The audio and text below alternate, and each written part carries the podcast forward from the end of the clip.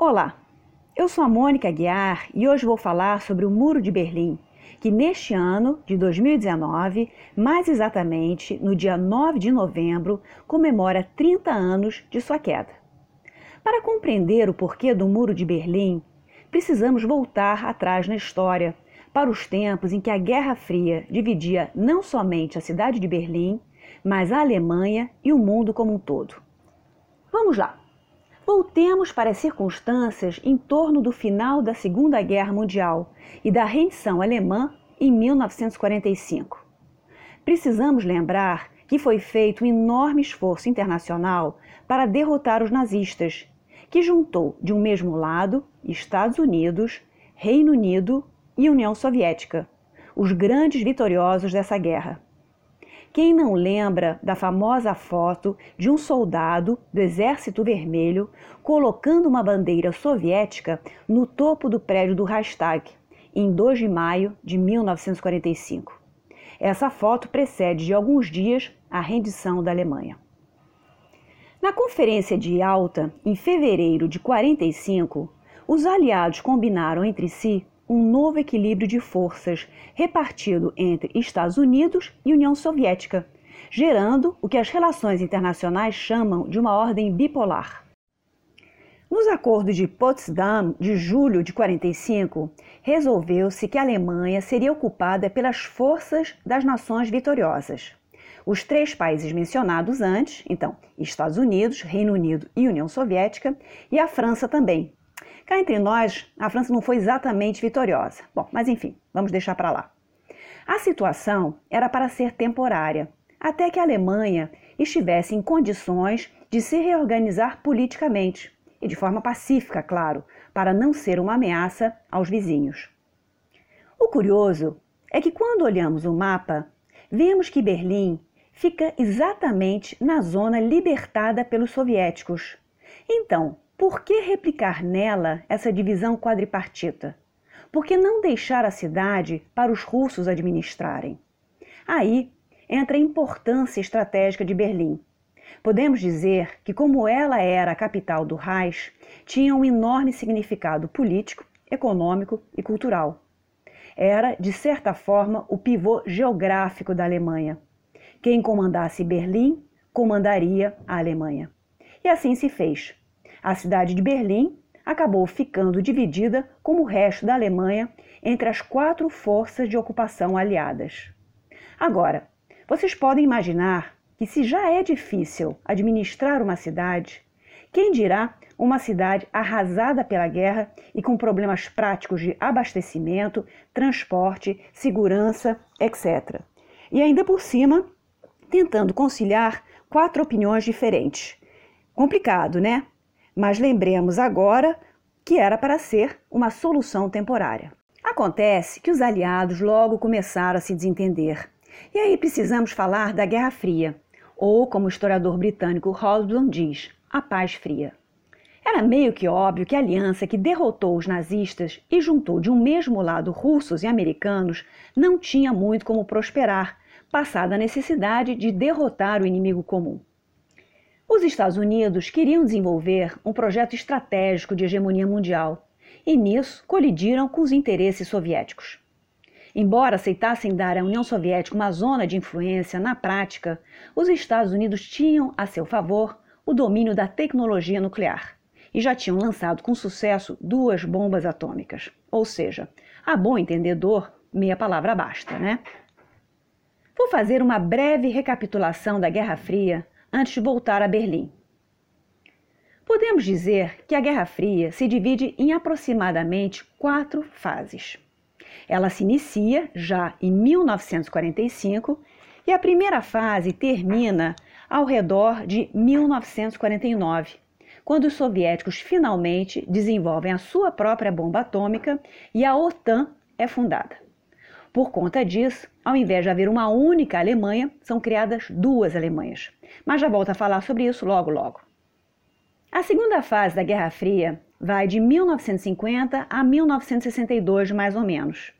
É um período em que a Guerra Fria se desloca para outros cenários, com guerras acontecendo por nações interpostas, como se fosse por procuração.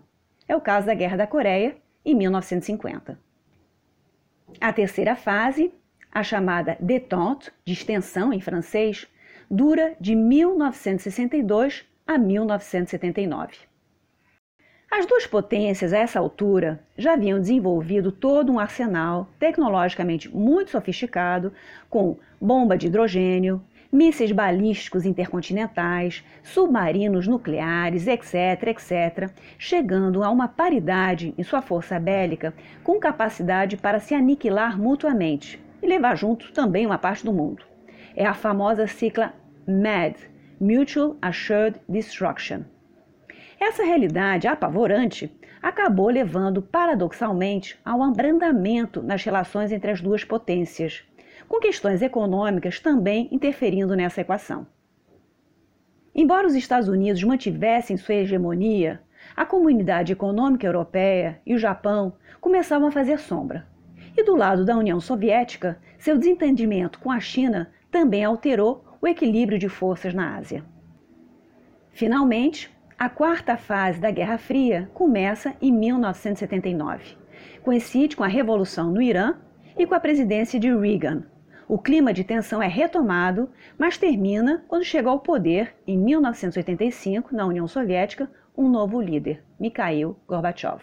Bom, voltando agora para a Alemanha e para Berlim. Como eu já falei, os aliados começaram a se desentender e, ao invés do projeto inicial de haver uma só Alemanha, passaram a haver duas.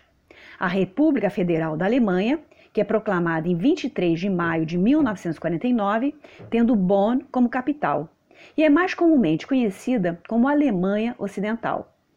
A outra é a República Democrática Alemã, ou Alemanha Oriental, cuja capital é Berlim Leste, e foi proclamada alguns meses depois, em 7 de outubro de 1949. Para vocês não confundirem as duas, eu passo uma dica que costuma funcionar na maioria dos casos. Sempre que um país tiver no seu nome o epíteto de democrático, é porque costuma não ser. Então é exatamente o contrário. Então, a República Democrática Alemã é justamente um satélite da União Soviética, assim como os outros países da chamada Cortina de Ferro. E Berlim? Por conta dessa situação hostil, e apesar de ser um enclave no meio da Alemanha Oriental, os aliados não quiseram abrir mão da cidade, e ela permanece dividida em duas zonas de influência, a soviética e a ocidental. Num primeiro momento, a separação não chega a ser uma barreira física e a passagem entre as duas metades se dá por meio de postos de checagem. Alguns fatos são marcantes na história de Berlim. O primeiro deles foi a tentativa de Stalin de asfixiar a parte ocidental da cidade para que os aliados desistissem dela. Ele mandou fechar as estradas de acesso para impossibilitar o abastecimento da parte oeste de Berlim. Esse bloqueio durou quase um ano, de junho de 1948 a maio de 1949. Os aliados reagiram montando uma ponte aérea para abastecer a cidade mostrando com isso a sua intenção de ficar. Eventualmente, os soviéticos abandonaram essa estratégia. Em 1953, quando morreu Stalin, houve uma tentativa de insurgência por parte de Berlim e do resto da Alemanha Oriental, mas ela foi violentamente reprimida. Mas o que levou à construção do muro? Precisamos compreender que, ao não haver uma separação física entre as duas metades, a parte ocidental começou a receber muita gente interessada em migrar por conta dos melhores salários pagos na Alemanha Ocidental e usando Berlim como porta de passagem. No espaço de pouco mais de 10 anos, desde a separação oficial das duas Alemanhas, cerca de 3 milhões de pessoas cruzaram da Berlim Oriental para a Ocidental. A maioria dessas pessoas era de gente jovem e de quadros técnicos, ou seja, um setor importante para a sustentabilidade da economia e também para o crescimento demográfico. Isso levou as autoridades alemãs, mais exatamente o líder da Alemanha Oriental, Walter Ulbricht, com a anuência dos soviéticos, é claro, a mandar construir um muro na noite do 12 para o 13 de agosto de 1961. O muro acabou não somente partindo a cidade ao meio, mas também rodeou todo o perímetro em torno da Berlim Ocidental. Na parte urbana era um muro e na parte rural uma cerca.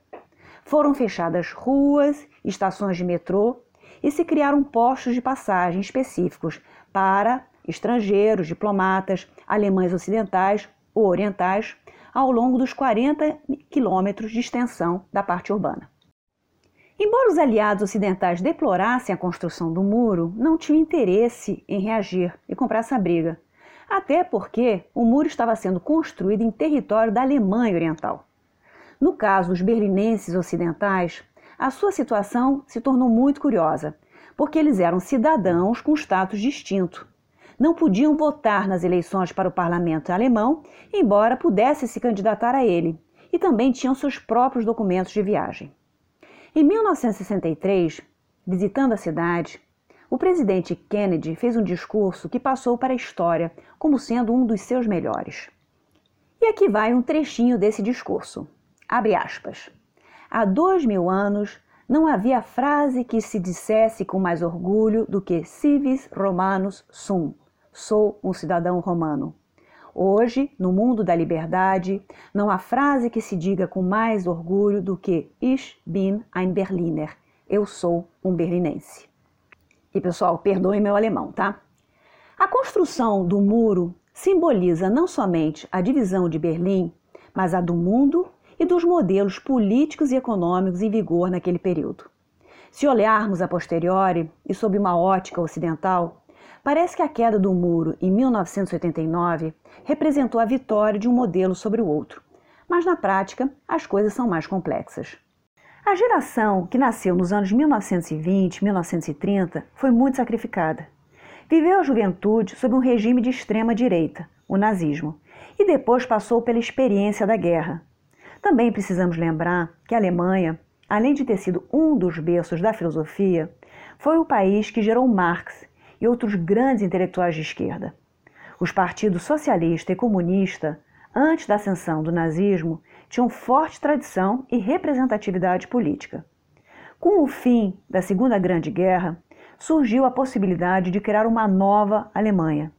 E se as circunstâncias não fossem aquelas e a Alemanha tivesse tido autonomia, tudo poderia ter sido muito diferente.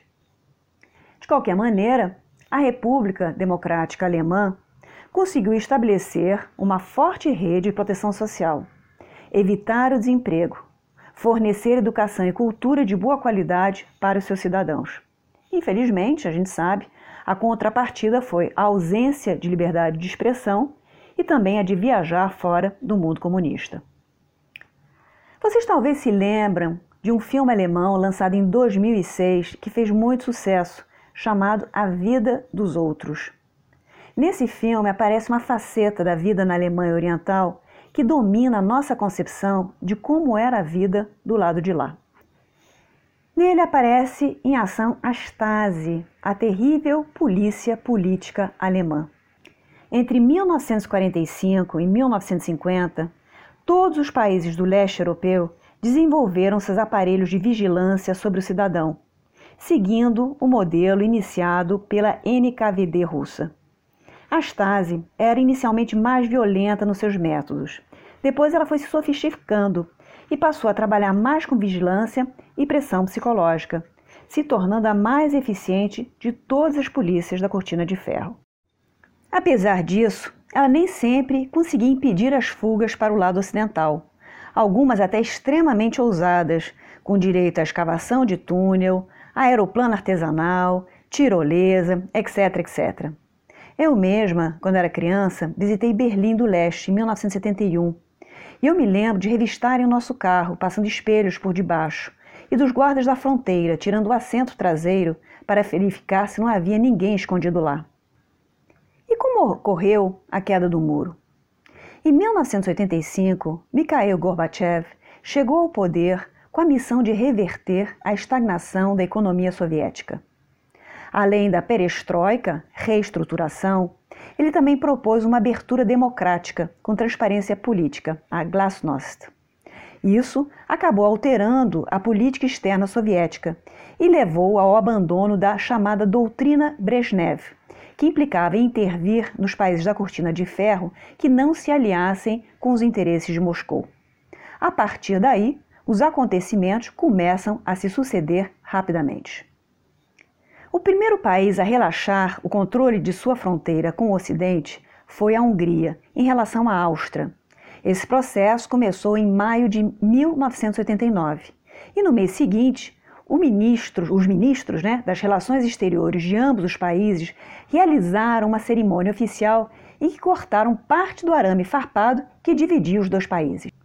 Isso acabou levando ao chamado piquenique pan-europeu, quando centenas de alemães orientais aproveitaram a ocasião para abandonar a Alemanha Oriental, largando suas chaves no meio do caminho. Havia muito receio sobre as consequências que essa abertura poderia provocar na União Soviética. O medo era que pudesse ocorrer uma reação da facção linha dura do Kremlin, levando até a uma deposição do Gorbachev.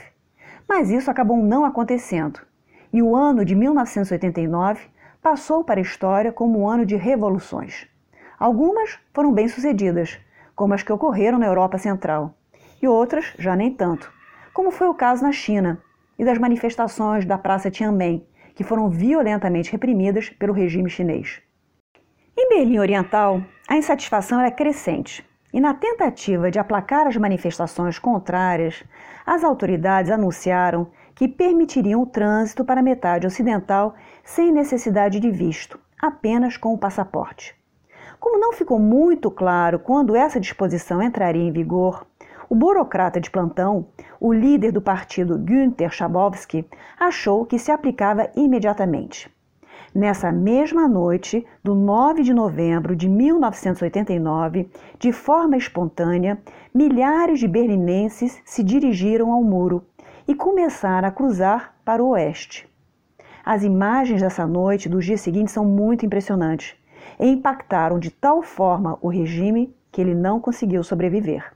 As duas Alemanhas, que haviam permanecido separadas desde sua criação em 1949, se reunificaram em 3 de outubro de 1990. O fim da cortina de ferro levou ao desmantelamento de vários países, como a Iugoslávia, a Tchecoslováquia e a União Soviética. O único país que passou pela experiência da reunificação foi a Alemanha. Todo esse processo redesenhou a geopolítica de poder na região e, eventualmente, levou ao Tratado de Maastricht de 1992 e à criação da União Europeia. E passada a vibração inicial, como se deu essa reunificação alemã? A transição de uma economia planificada para uma de mercado não foi fácil e ainda hoje levanta polêmica, pois acabou prejudicando bastante a parte oriental. Só para vocês terem uma ideia, entre 1991 e 1994, cerca de 13 mil empresas da República Democrática Alemã foram adquiridas por empresas estrangeiras ou por empresas da Alemanha Ocidental. Muitas foram desfeitas apenas para evitar a competição. Com isso, regiões inteiras perderam suas indústrias e empregos, gerando ressentimento entre os ossis. Ossis é como são chamados os antigos cidadãos do Ost, significa leste em alemão. Muitos se sentem como cidadãos de segunda classe. Essas circunstâncias também ajudam a explicar o fenômeno recente né, do crescimento da direita radical em algumas regiões da Alemanha, também afetadas né, pelo baixo desempenho econômico. É isso aí. Espero que tenham gostado e até nosso próximo episódio.